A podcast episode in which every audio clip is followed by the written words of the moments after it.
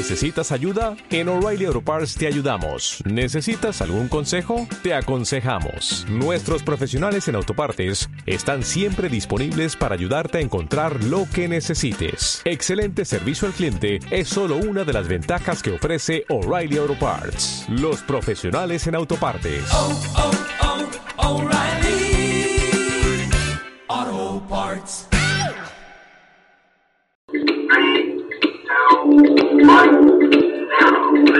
Hemos presentado el informativo católico, un resumen de las más importantes noticias que interesan a la Iglesia Católica en este momento. Presenta desde Bogotá, Colombia, Henry Gómez Casas. Saludo cordial para todos ustedes, queridos amigos de www.radiorosamísticacolombia.com y del Informativo Católico. Esta es nuestra emisión 1536 y estamos en el año 2017, que es el año del centenario de las apariciones de la Santísima Virgen María en Fátima, Portugal. Agosto es el mes del Padre Celestial.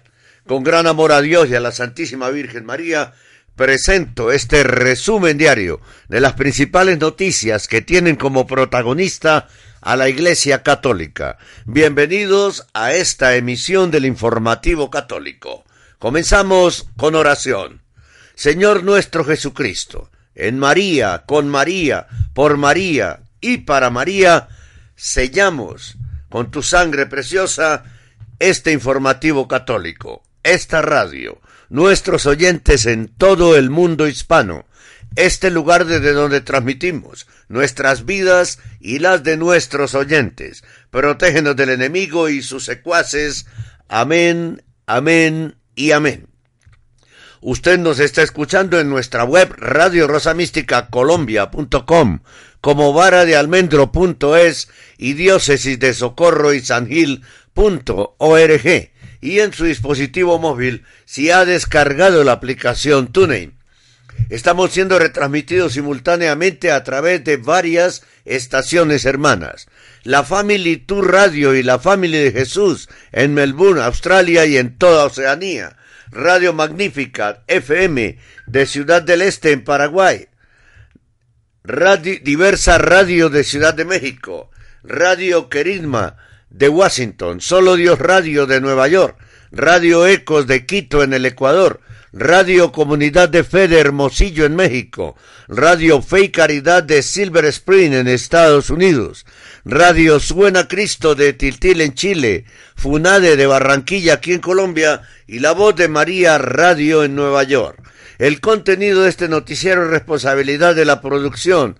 Nuestras metas son la verdad, la objetividad periodística, la libertad de expresión, la libertad de prensa, la libertad religiosa y la defensa de la sana y sagrada doctrina católica. Bienvenidos todos a esta emisión del Informativo Católico.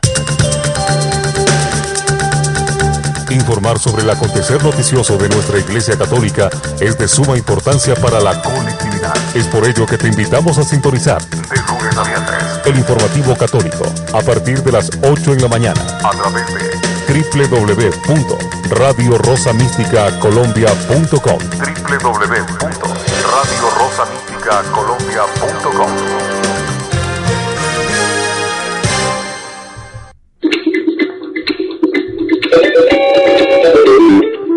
Este es el informativo católico.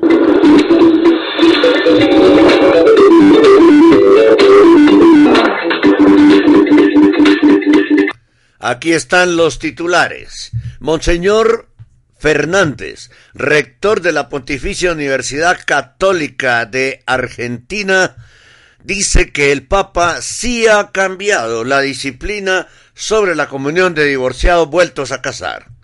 El escritor fantasma de Amor y Leticia acaba de responder a la dubia. Se pregunta a Steve Skojek en One Peter Fay.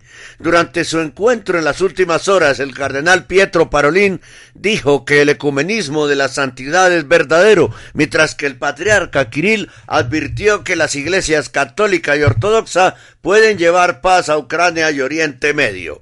Ya hay eh, foto también del encuentro y nota del encuentro de Parolín con Putin. Esos los temas que vamos a desarrollar a continuación. Hay mucha noticia hoy en nuestra Iglesia Católica, muchísima información hay hoy, pero esos, esas tres cosas son las que vamos a desarrollar a continuación aquí, en esta emisión del informativo católico. Cada día seguimos avanzando. Nuestro trabajo y constancia son el referente de la labor y el objetivo que van siempre encaminados a mantenerles bien informados sobre el acontecer de nuestra Iglesia Católica. Gracias por caminar junto a nosotros. Informativo Católico, de lunes a viernes, a partir de las 8 horas, a través de Radio Rosa Mística Colombia.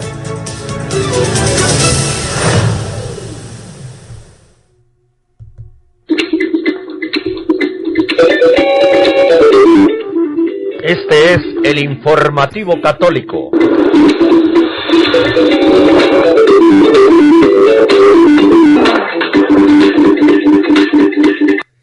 Comenzamos con el desarrollo de los titulares. En un artículo publicado en Cevitepal, Monseñor Vict aquí en Bogotá, Monseñor Víctor Manuel Fernández asegura que el Papa sí ha cambiado la disciplina vigente sobre los divorciados vueltos a casar. El artículo titulado El capítulo octavo de Amor y Leticia, lo que queda después de la tormenta de Monseñor Fernández, rector de la Pontificia Universidad Católica de Argentina, ha sido publicado en la web del Cevitepal, que es el Centro Bíblico Teológico Pastoral para América Latina y el Caribe, con sede aquí en Bogotá. El texto empieza de la siguiente manera.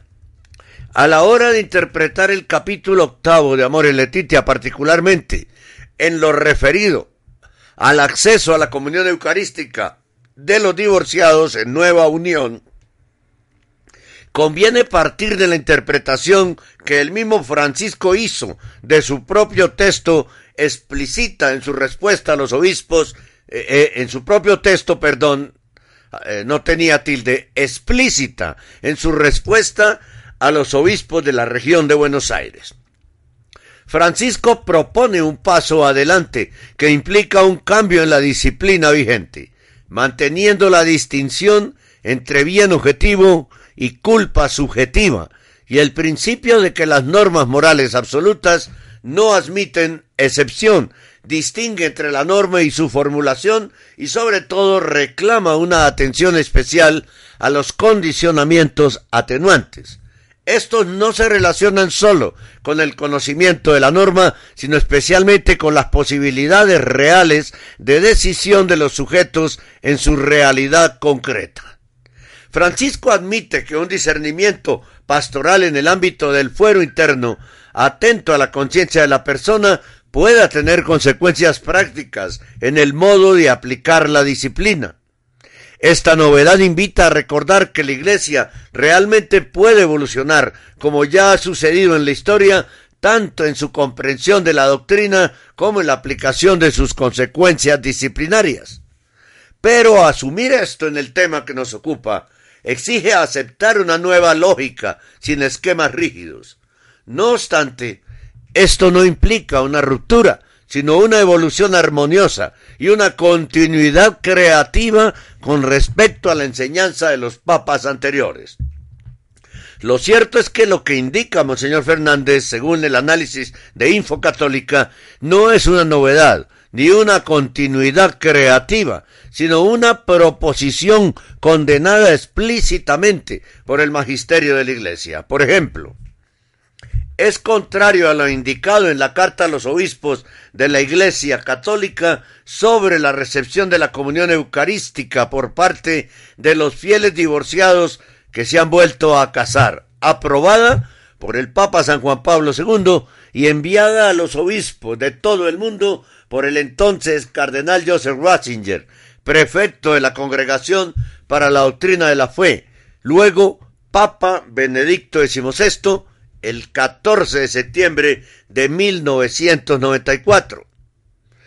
El fiel que está conviviendo habitualmente, eh, número, numeral 6 de ese documento dice, el fiel que está conviviendo habitualmente, more uxorio, con una persona que no es legítima esposa o el legítimo marido, no puede acceder a la comunión eucarística. En el caso de que él lo juzgara posible, los pastores y los confesores, dada la gravedad de la materia y las exigencias del bien espiritual de la persona y del bien común de la Iglesia, tienen el grave deber de advertirle que dicho juicio de conciencia riñe abiertamente con la doctrina de la Iglesia.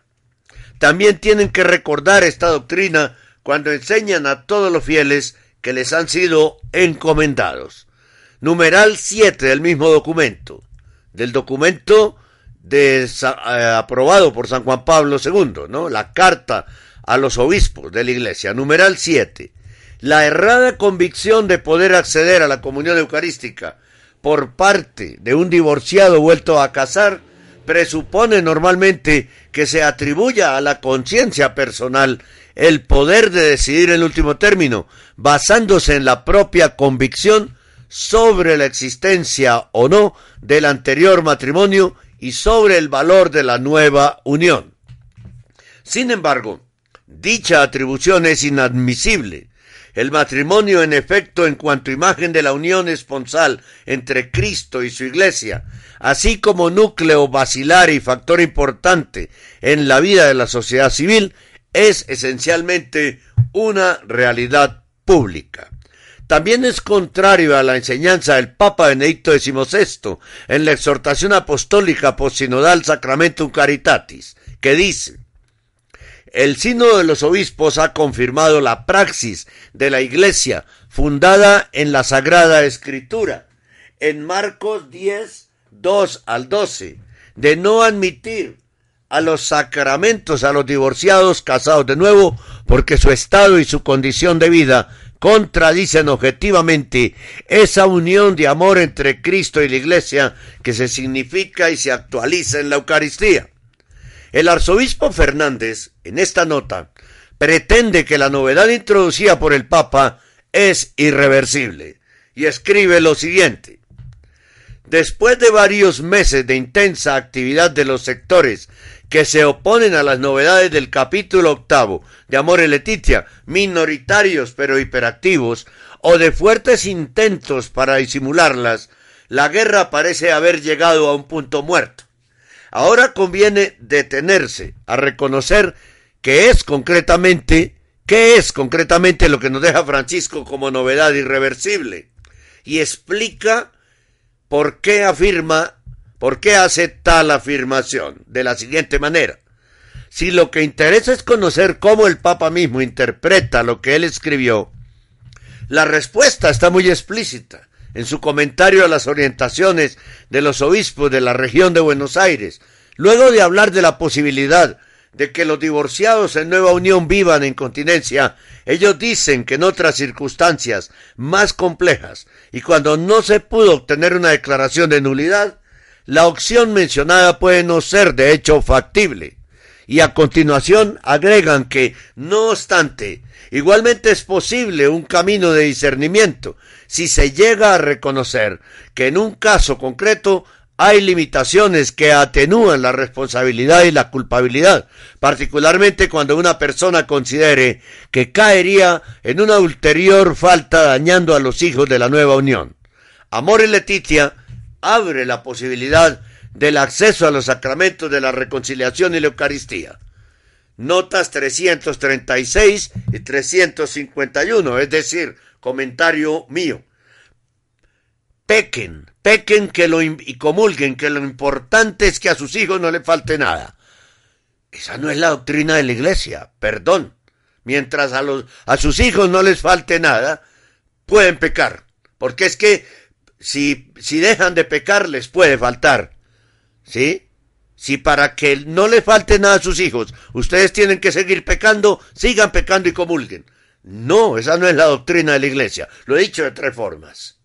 De hecho, añade que dada que esa es la postura del Papa, no cabe esperar que responda a otras preguntas sobre su propia interpretación, como sería el caso de las dubias planteadas por cuatro cardenales.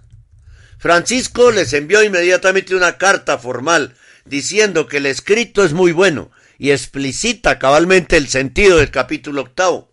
Pero es importante advertir que agrega, no hay otras interpretaciones. La carta es del 5 de septiembre de 2016, va a ser un año. Por lo tanto, es innecesario esperar otra respuesta del Papa, o sea, no responderá jamás a la dubia, según Fernández.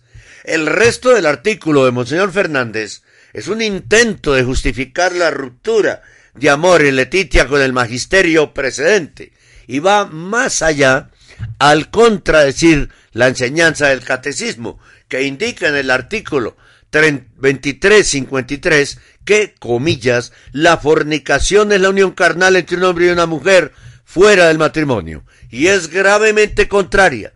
Además es un escándalo grave. Sin embargo, el arzobispo considera que no siempre es pecado, relativiza el pecado.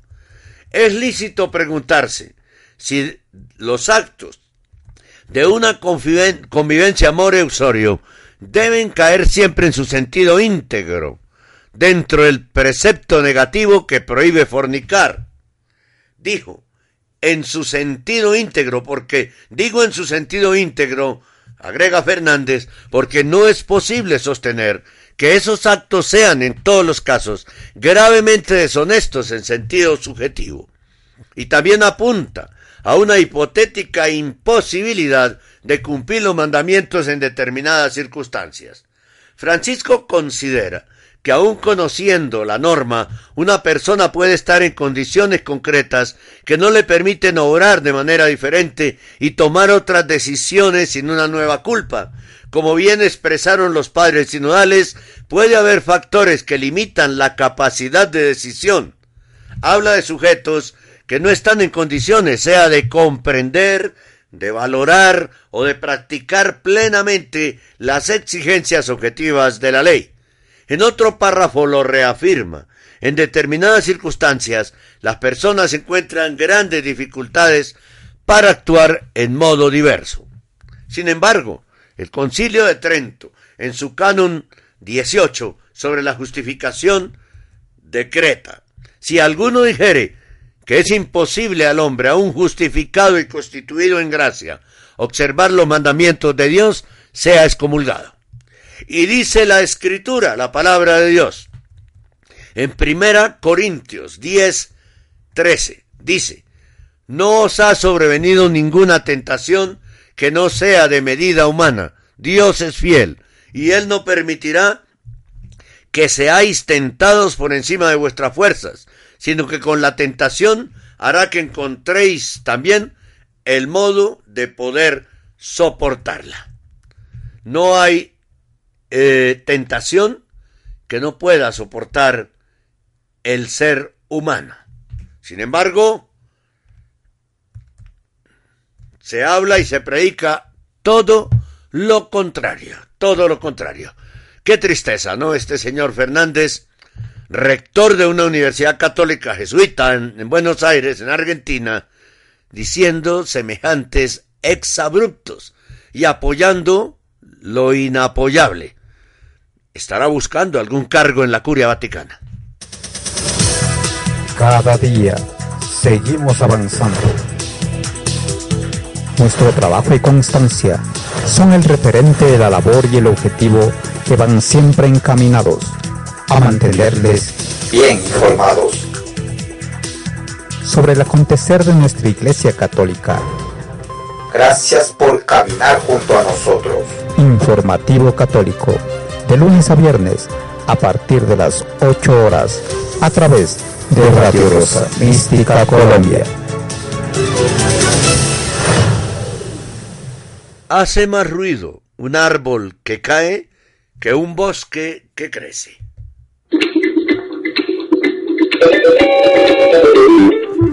Este es el informativo católico.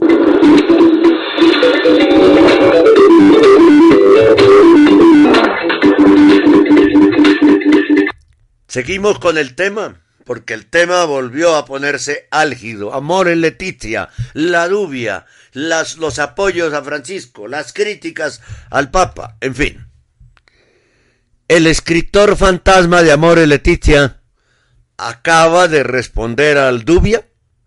La pregunta se la formula Steve Skojek en One Peter Five. Eh, y se refiere precisamente al mismo personaje, Víctor Manuel Fernández, el arzobispo argentino, un hombre cercano al Papa y su misión.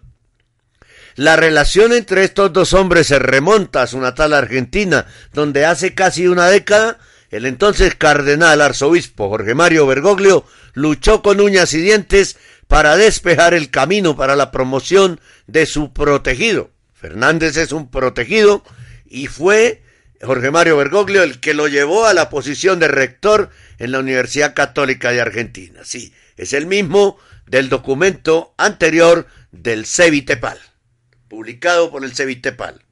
Fue un trabajo que el alumno y miembro de la facultad de la Universidad Católica de Argentina había deseado durante algún tiempo, pero fue detenido por obtenerla por la Congregación para la Educación Católica.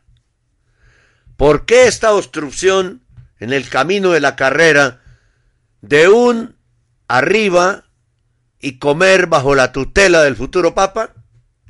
Fue en parte debido al trabajo que Fernández hizo sobre el tema del matrimonio y la familia, obra que se creó como contrapunto a una conferencia de 2004 en Buenos Aires dedicada a la teología de la familia a la luz de Veritatis Splendor. Trabajo que más tarde volvería a aparecer casi textualmente en el controvertido octavo capítulo de Amor y Leticia. De su trabajo sobre el tema de la época, el Vaticano, o el vaticanista, mejor, Sandro Magister, escribió, durante esos años, Fernández fue profesor de teología en la Universidad Católica Argentina de Buenos Aires. Y en esa misma universidad en 2004, se celebró una conferencia teológica internacional sobre Veritatis Splendor, el esplendor de la verdad, la encíclica de Juan Pablo II sobre ciertas verdades fundamentales de la doctrina católica, crítica decisiva de la ética situacional, la tendencia permisiva ya presente entre los jesuitas en el siglo XVII y hoy más extendido que nunca en la Iglesia. Atención, Veritatis Splendor no es una encíclica menor.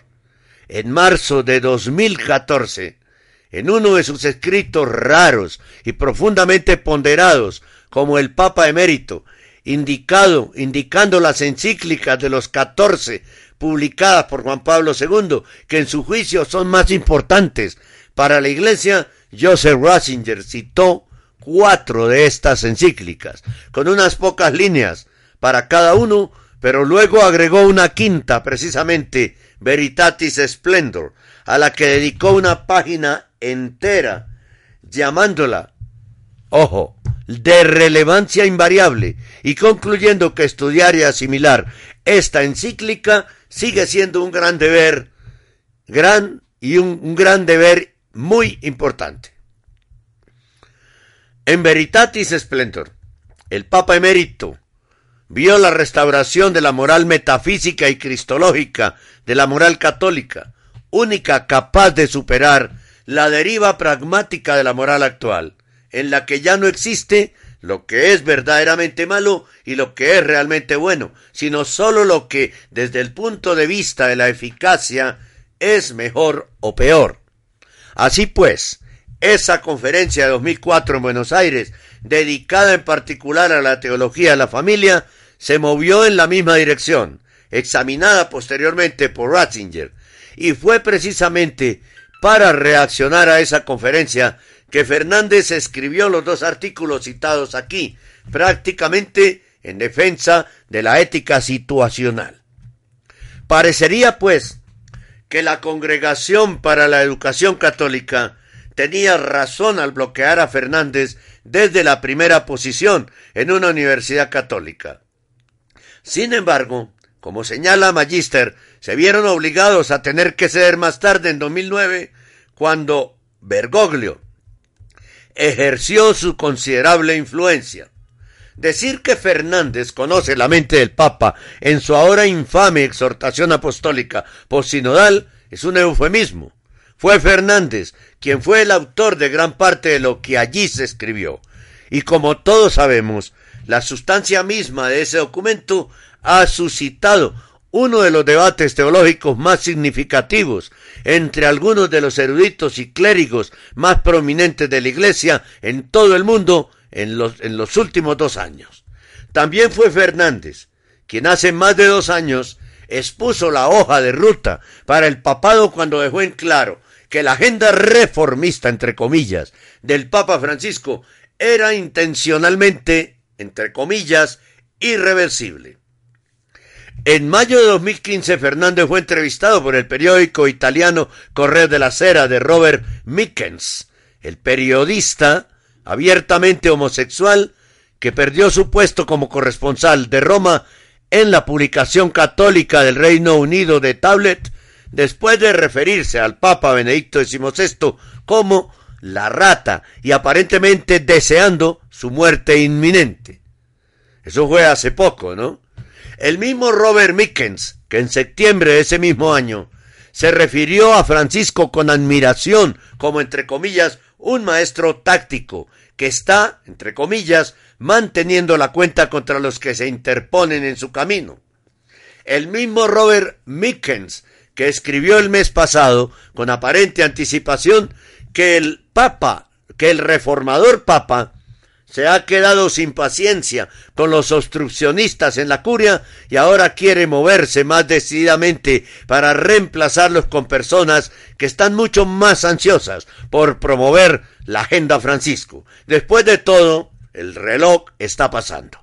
Y tal vez solo un entrevistador simpático de la raya de Mickens podría haber suscitado, es homosexual, repito, tal franqueza descarada de este arzobispo argentino Fernández que ha llevado las capas de su patrón todo el camino hasta el, episcopado y en el círculo íntimo del Vaticano. No hay vuelta atrás, dijo Fernández a Mickens, y lo acaba de repetir en el documento con el que iniciamos el informativo católico, editado por, por eh, Sevitepal. Si, si Francisco ya no es papa, dijo Fernández, su legado seguirá siendo fuerte. Por ejemplo, el Papa está convencido de que las cosas que ya ha escrito o dicho no pueden ser condenadas como un error. Por lo tanto, en el futuro, cualquiera puede repetir esas cosas sin temor a ser sancionado. Y entonces, la mayoría del pueblo de Dios, con su sentido especial, no aceptará fácilmente volver atrás en ciertas cosas. A lo largo de la entrevista, Fernández muestra la misma confianza inquebrantable en la habilidad de su mentor para hacer el trabajo. Tienes que darte cuenta de que está apuntando a una reforma que es irreversible. Si algún día él debe, sentir que se está quedando sin tiempo y no tiene tiempo suficiente para hacer lo que el Espíritu le está pidiendo, puede estar seguro de que se acelerará. A carambas. En junio de 2016, recordemos que Francisco dijo que eran cuatro años, ya pasaron los cuatro años. ¿Será por eso que uno siente y percibe que se está metiendo un acelerador, como dice Fernández? En junio de 2016, después de la publicación de Amor y Letitia, Fernández le dijo a Andrea Tornielli, el adicto papal residente del diario La Estampa, que el plan era descentralización de la Iglesia Católica. Además dijo que era hora de considerar dar, comillas, más poder a las conferencias episcopales, incluyendo alguna autoridad doctrinal. Y añade, el progreso es muy lento, no porque el Papa no lo haya alentado, sino porque los teólogos y los pastores no se atreven a reaccionar con generosa creatividad. O sea, hay que meter el acelerador en es la destrucción de la iglesia, porque ¿cómo más se puede llamar? El arzobispo explicó entonces que la intención de Francisco expresada en Amor y Leticia es dar más espacio a los obispos locales para tratar cuestiones morales en diálogo con el Papa. Fernández insiste en que, en que la iglesia tiene que ser más misericordiosa, más transformada por la primacía de amor y más cercana a la realidad del pueblo. También repitió que hay una puerta pastoral abierta con respecto a los divorciados y vueltos a casar. Este verano, Fernández está de nuevo en las noticias y sigue su línea de pensamiento justo donde lo dejó. En una nueva entrevista con la revista de Teología en Lengua Española, eh, con la, que dijimos al comienzo del Cevite Pal, titulada Capítulo 8 de Amor y Leticia, la, entrevista, Lo que queda después de la tormenta, Fernández salió en contra de los críticos de la teología moral en el documento, según lo informa Cruz en Crux, en la revista Cruz, Austin Iveris, quien escribió lo siguiente. Fernández comienza afirmando que el propio Papa dio una interpretación autorizada del capítulo 8 de Amor y Leticia, donde se encuentra la nota de pie de página en la comunión en una carta a los obispos de Buenos Aires el 9 de septiembre de 2016. Es la, la primera información que dimos el día de hoy. Esto ya es desarrollo, es información. En la carta, Francisco agradeció a los obispos las directrices que habían redactado permitiendo el discernimiento que condujo en algunos casos a los sacramentos y dijo que no había otra interpretación de Amor y Leticia que la que habían dado los obispos argentinos respondiendo a los críticos que el Papa no puede hacer una declaración autorizada en tal formato, Fernández cita los casos pasados de la correspondencia papal a los obispos citados en documentos de enseñanza, por ejemplo, en una nota del Papa Pío IX citada en Lumen Gentium, Concilio Vaticano II. Esos antecedentes, según Fernández, demuestran la autoridad hermenéutica de su carta a los obispos de Buenos Aires, dijo Fernández haciendo un énfasis. Cabe señalar aquí que el arzobispo confunde dos ejemplos de la misma forma de escritura papal con dos ejemplos del mismo nivel de autoridad papal. Un truco cada vez más popular entre los positivistas papales de hoy. Recuerde lo que en la iglesia moderna no es tanto la forma, sino el contenido el que más ayuda a determinar la autoridad magistral de una enseñanza dada. Si bien es cierto que una carta escrita por eh, el Papa Pío, no, no, un obispo alemán, eh, por el por, eh, por Benedicto, es que no, no entiendo, B1, no sé qué quiere decir eso. Si bien es cierto que una carta escrita por, B, por B1, B grande 1, al Papa Pío IX, el Papa Pío IX a un obispo alemán fue citado en Lumen Gentium y el Vaticano primero antes. No entiendo, no entiendo.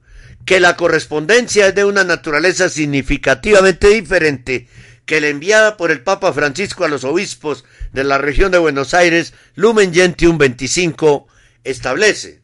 Entonces, lo que sí, lo que dice es que es diferente, diferente. Pero no sé, B grande 1, ¿qué quiere decir? Ahí es donde yo quedo. Será Benedicto I. Por Benedicto I.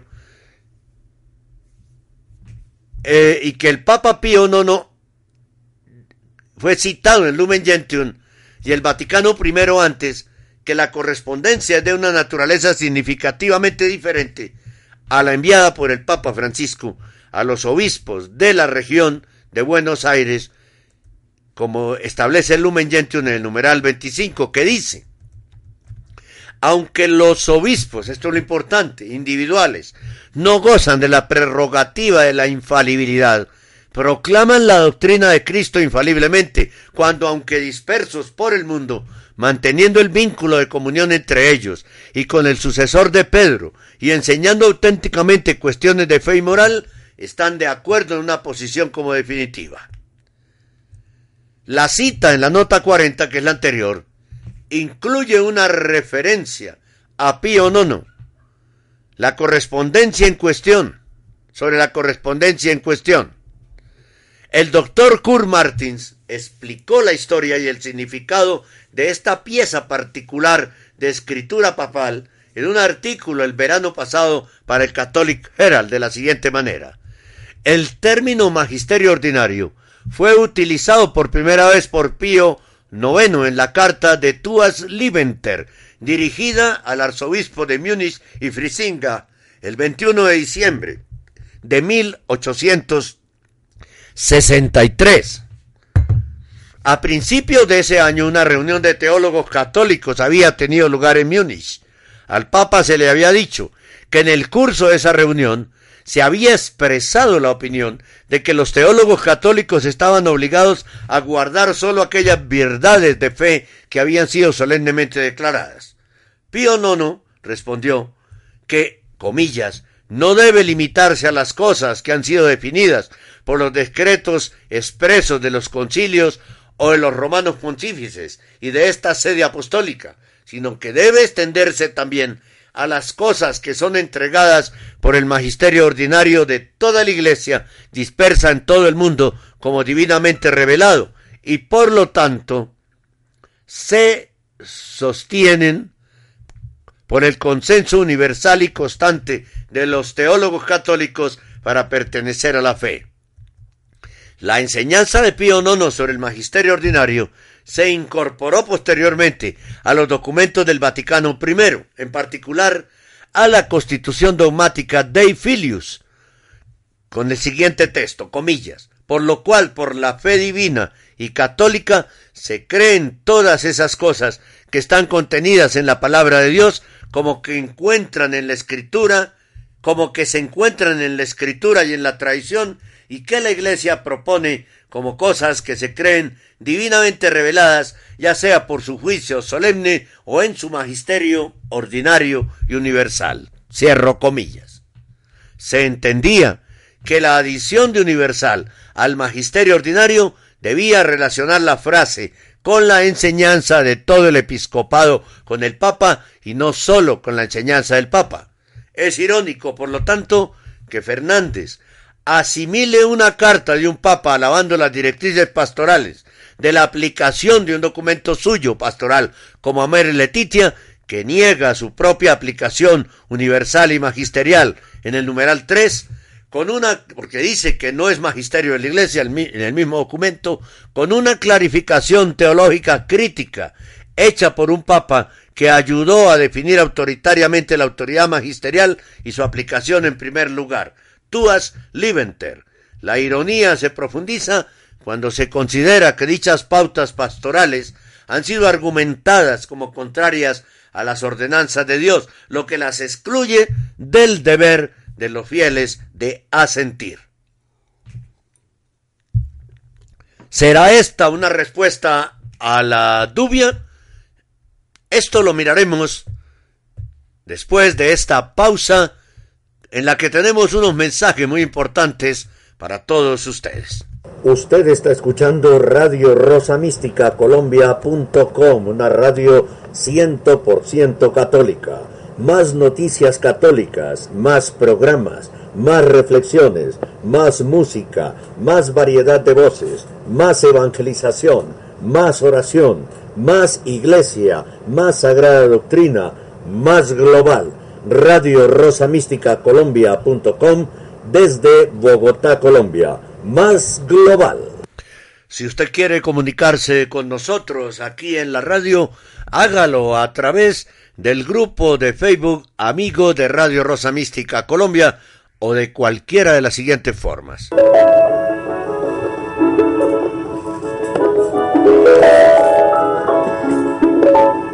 Usted está escuchando Radio Rosa Mística Colombia.com desde Bogotá en vivo y en directo. Si quiere comunicarse con nosotros, escriba a nuestro correo rosomístico.yahoo.com o búsquenos y hable con nosotros por Skype. Henry Gómez Casas. Síganos en nuestro Facebook personal Henry Gómez Casas o en nuestro Twitter arroba el cenáculo. Gracias y continúe escuchando Radio Rosa Mística Colombia.com para todos ustedes.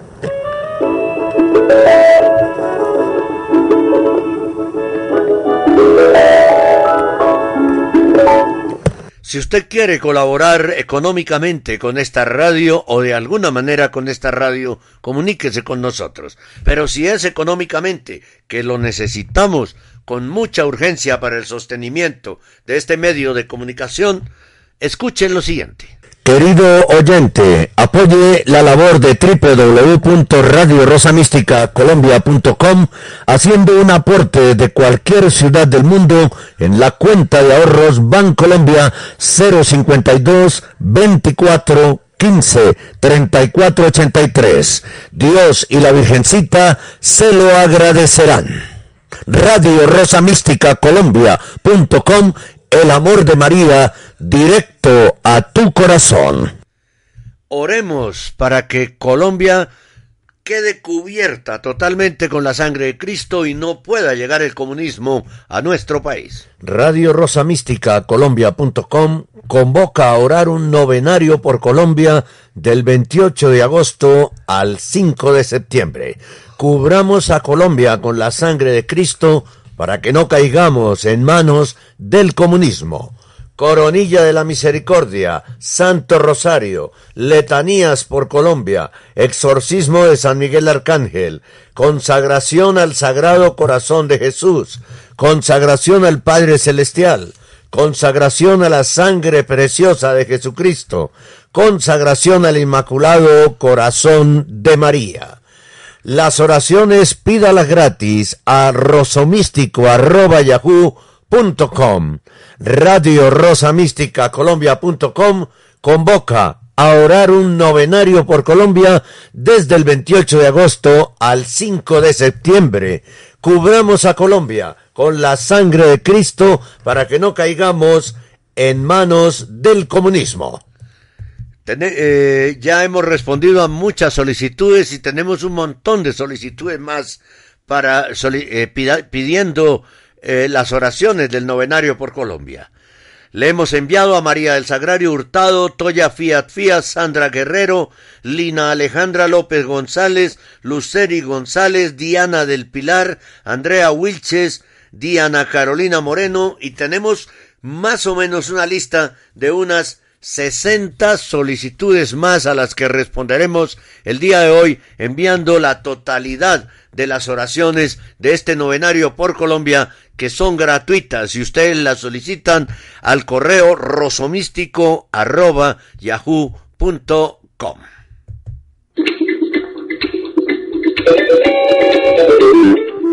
Este es el informativo católico.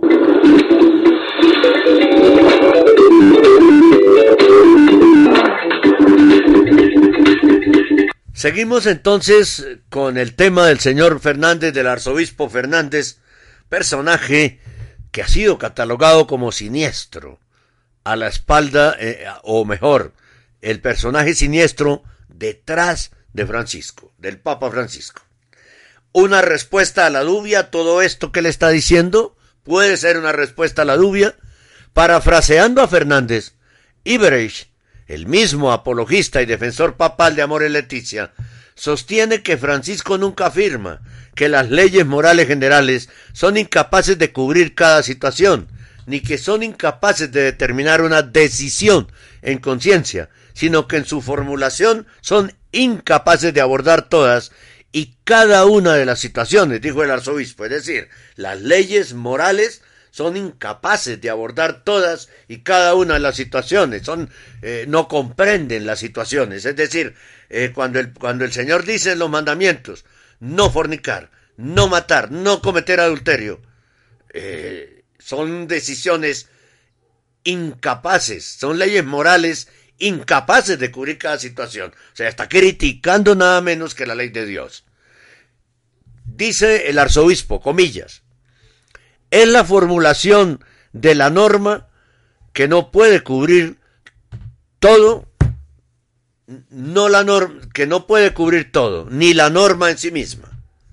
En el caso de las normas que prohíben matar y robar, por ejemplo, las normas son absolutas, lo que acabo yo de decir, no admitiendo excepciones. No fornicar, no desear la mujer del prójimo, no cometer adulterio, tanto para el hombre como para la mujer. Y son absolutas. ¿Sí? Son normas absolutas, no admitiendo excepciones. Pero es cuestionable, dijo, si tomar la vida en legítima defensa es matar o tomar comida para alimentar a un niño hambriento, es robar. O sea, entonces, eh, por Dios, la relativización ciento por ciento del pecado. Si usted roba para comer, no es pecado. No, pero ¿qué es esto? Si usted mata, si usted mata en legítima defensa, no es pecado. Sí es pecado. Claro que sí. Que sí es pecado de mi lectura, dice, eh, dice Iberis, de mi lectura, parece que en lo anterior Fernández está retrocediendo de la especificidad amenazante de la dubia. Más extraño todavía parece entonces intentar responder a la dubia. No lo vi en mi primera lectura, pero al analizar sus declaraciones me ocurrió que debía referenciarlas. No diría que estas son respuestas directas y no están prefaciadas como tales, pero es casi imposible no ver una estructura paralela entre la dubia y la arzobispal cuidadosamente puesta en escena en defensa del Papa. Escuchen todos.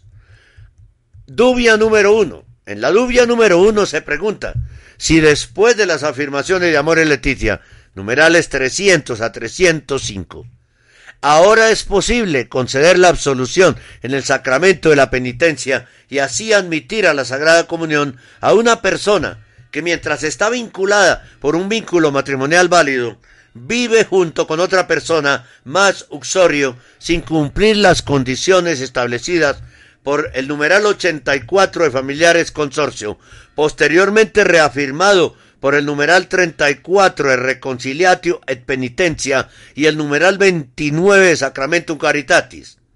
Puede la expresión en ciertos casos que figura en la nota 351, 305 de la exhortación Amor y Leticia aplicarse a los divorciados que se encuentran en un nuevo sindicato y en una nueva relación y que siguen viviendo Max Uxorio, énfasis en el original. Fernández responde, también es lícito preguntar si los actos de convivencia más uxorio, es decir, tener relaciones sexuales, siempre deben caer en su sentido integral del precepto negativo de la fornicación.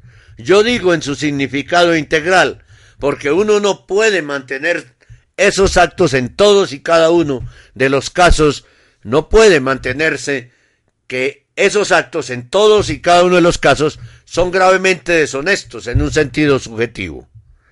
En la complejidad de situaciones particulares es donde, según Santo Tomás de Aquino, de Aquino, según Santo Tomás de Aquino, la indeterminación aumenta. De hecho, no es fácil describir cómo un adúltero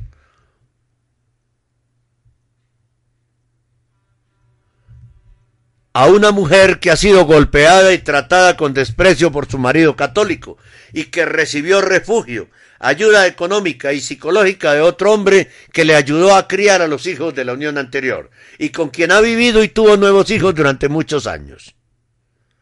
Pero hay fornicación, claro que sí, hay fornicación. Y además agrega, refiriéndose al proceso de discernimiento descrito en Amoris, Fernández dijo que en ninguna parte Francisco afirmó que alguien puede recibir la comunión si no están en estado de gracia. Solo que una falta objetivamente grave no es suficiente para privar a una persona de la gracia santificante. Por lo tanto, puede haber un camino de discernimiento abierto a la posibilidad de recibir el alimento de la Eucaristía. Caramba, si pensar que hay matrimonios que defienden la sana doctrina, que son ejemplo para la sociedad, matrimonios católicos, y la iglesia los persigue. Los persigue.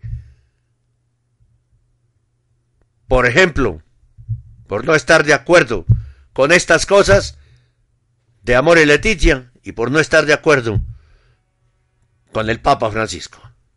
Y los persiguen, pero a estos que están en adulterio, en fornicación, en pecado, los quieren premiar con la Eucaristía.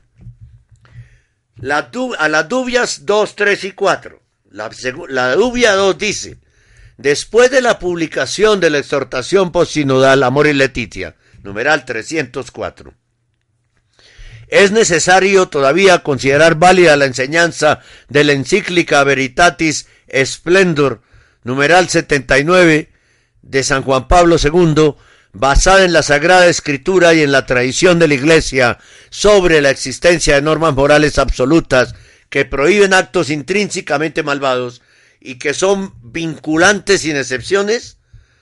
La tercera dubia dice, después de Amor y Leticia, numeral 301, es Todavía es posible afirmar que una persona que vive habitualmente en contradicción con un mandamiento de la ley de Dios, como por ejemplo la que prohíbe el adulterio, Mateo 19, 3 al 9, lo encuentra o ella misma en una situación objetiva de grave pecado habitual.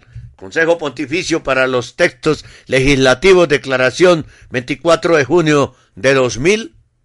La cuarta dubia dice, Después de las afirmaciones de Amor y Leticia en el numeral 302 sobre circunstancias que mitigan la responsabilidad moral, es necesario considerar válida la enseñanza de la encíclica Veritatis Splendor numeral 81 de San Juan Pablo II, basada en la Sagrada Escritura y en la tradición de la Iglesia, según la cual las circunstancias o las intenciones nunca pueden transformar un acto intrínsecamente malo en virtud de su objeto en un acto subjetivamente bueno o defendible como elección?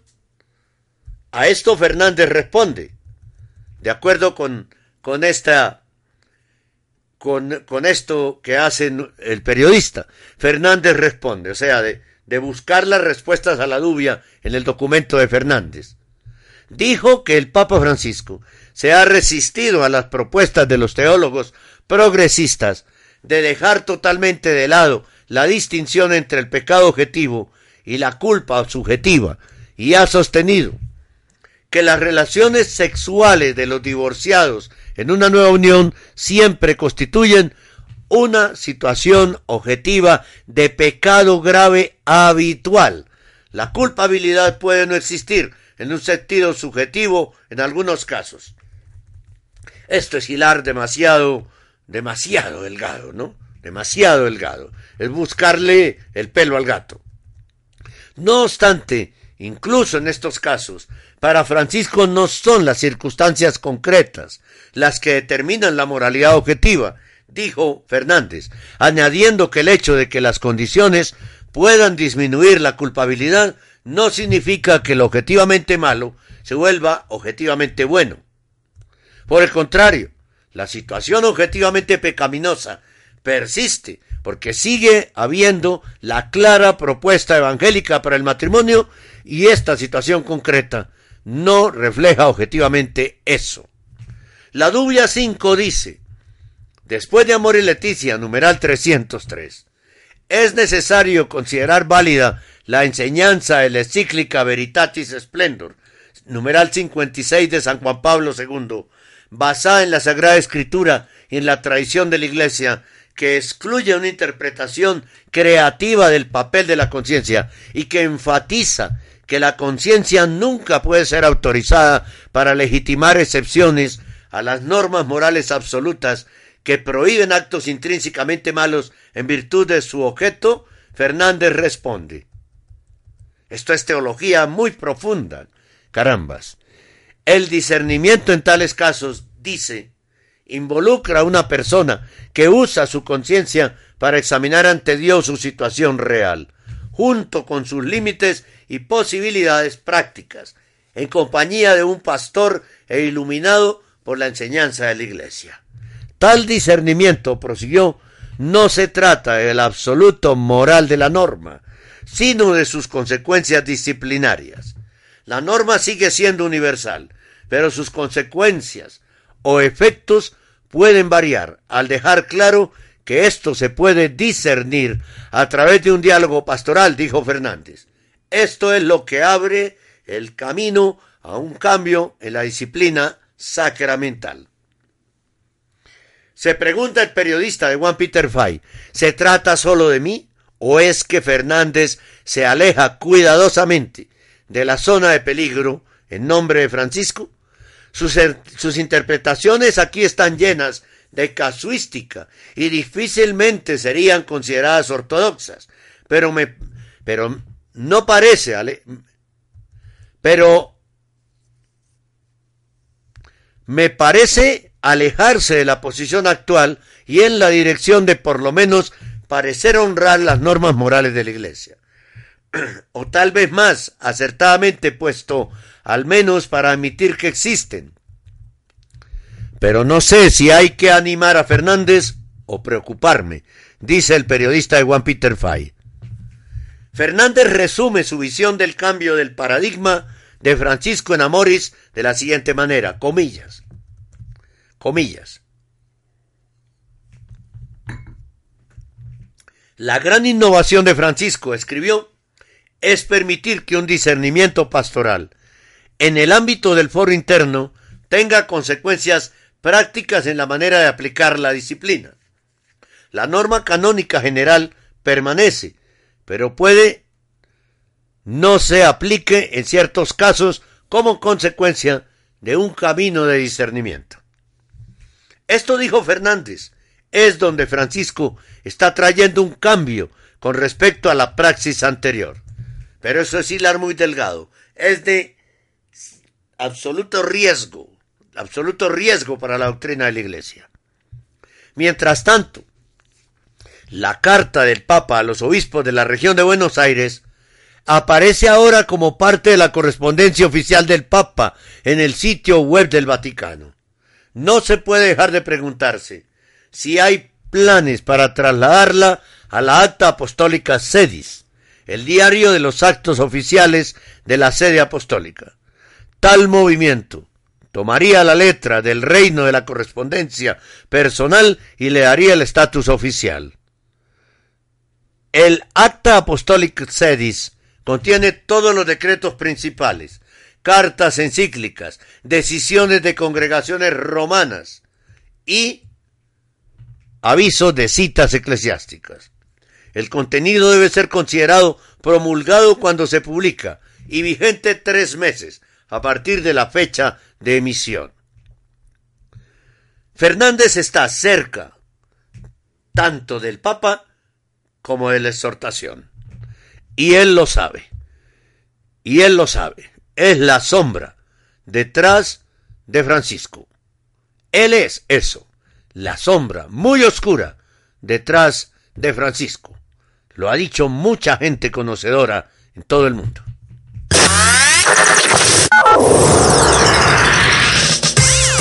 Estamos en el mundo a través de www.radiorosamísticacolombia.com www.radiorosamísticacolombia.com Radio Rosa Mística de Colombia. El amor de María, directo a tu corazón.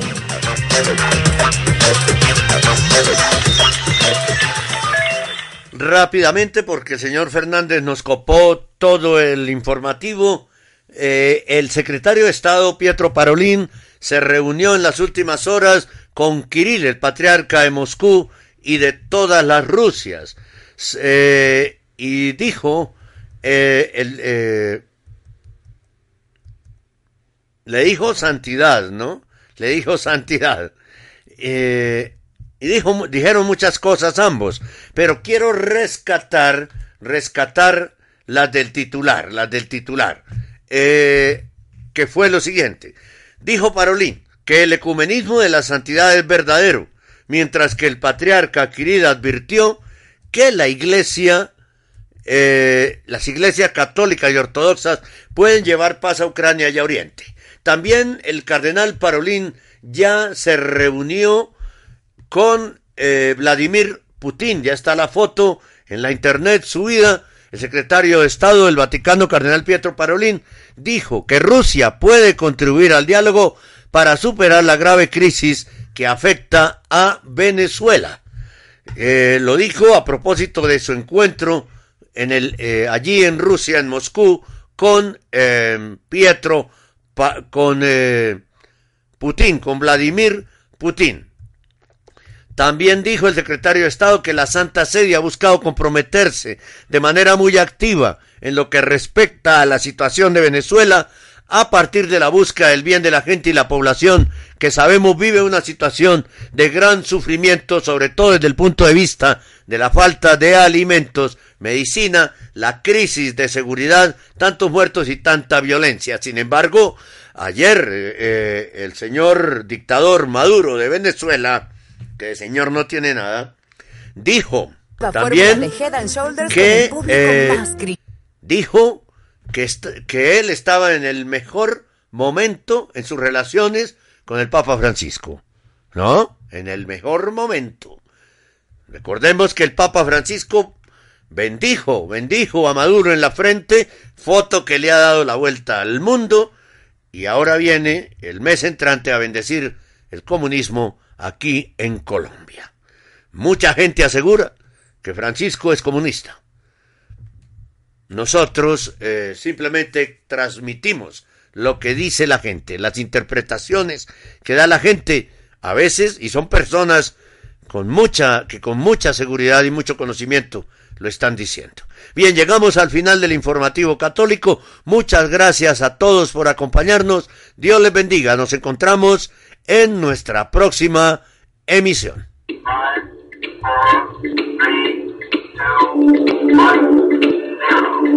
Hemos presentado el informativo católico, un resumen de las más importantes noticias que interesan a la Iglesia Católica en este momento. Presenta desde Bogotá, Colombia, Henry Gómez Casas.